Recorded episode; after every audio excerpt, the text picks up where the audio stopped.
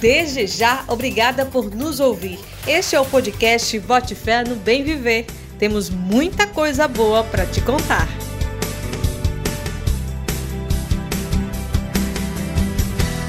A Assembleia Legislativa do Pará aprovou o projeto de emenda à Constituição que torna o ensino da língua espanhola novamente obrigatório na educação básica do Pará. O projeto é de autoria do deputado Disseu e beneficiará estudantes, professores e toda a sociedade com esse incremento na educação pública. Vamos ouvir o deputado Disseu, que tem mais detalhes sobre o assunto. Bem-vindo de seu a aprovada PEC depois de muita luta, né? Olá, Jéssica Diniz. Olá, amigas e amigos que nos acompanham através do nosso podcast Bote Fé no Bem Viver. E mais uma vez trazemos boas notícias, né?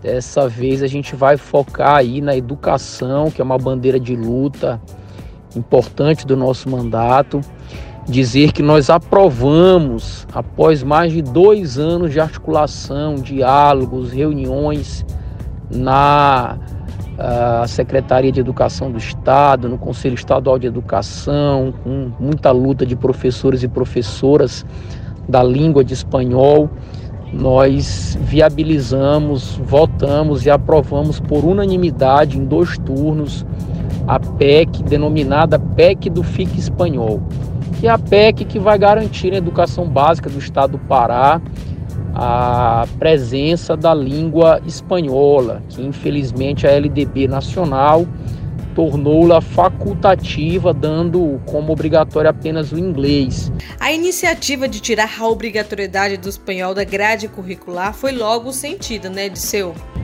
Isso colocou todo o país em alerta, porque alguns estados começaram a não mais valorizar e, e, protagonizar o espanhol, e nós sabemos que o espanhol é a língua mais optada pelos nossos alunos é, nas provas do Enem, é a língua mais falada por estarmos num continente sul-americano, vizinhos de países né, que falam espanhol, então uma grande conquista. A nossa UFPA forma professores de espanhol, outras universidades, então quem ganha com isso são os alunos, os professores e a sociedade de uma forma geral. Iniciativa louvável. Gostou do nosso podcast? Compartilhe. Quer saber mais sobre o deputado Disseu?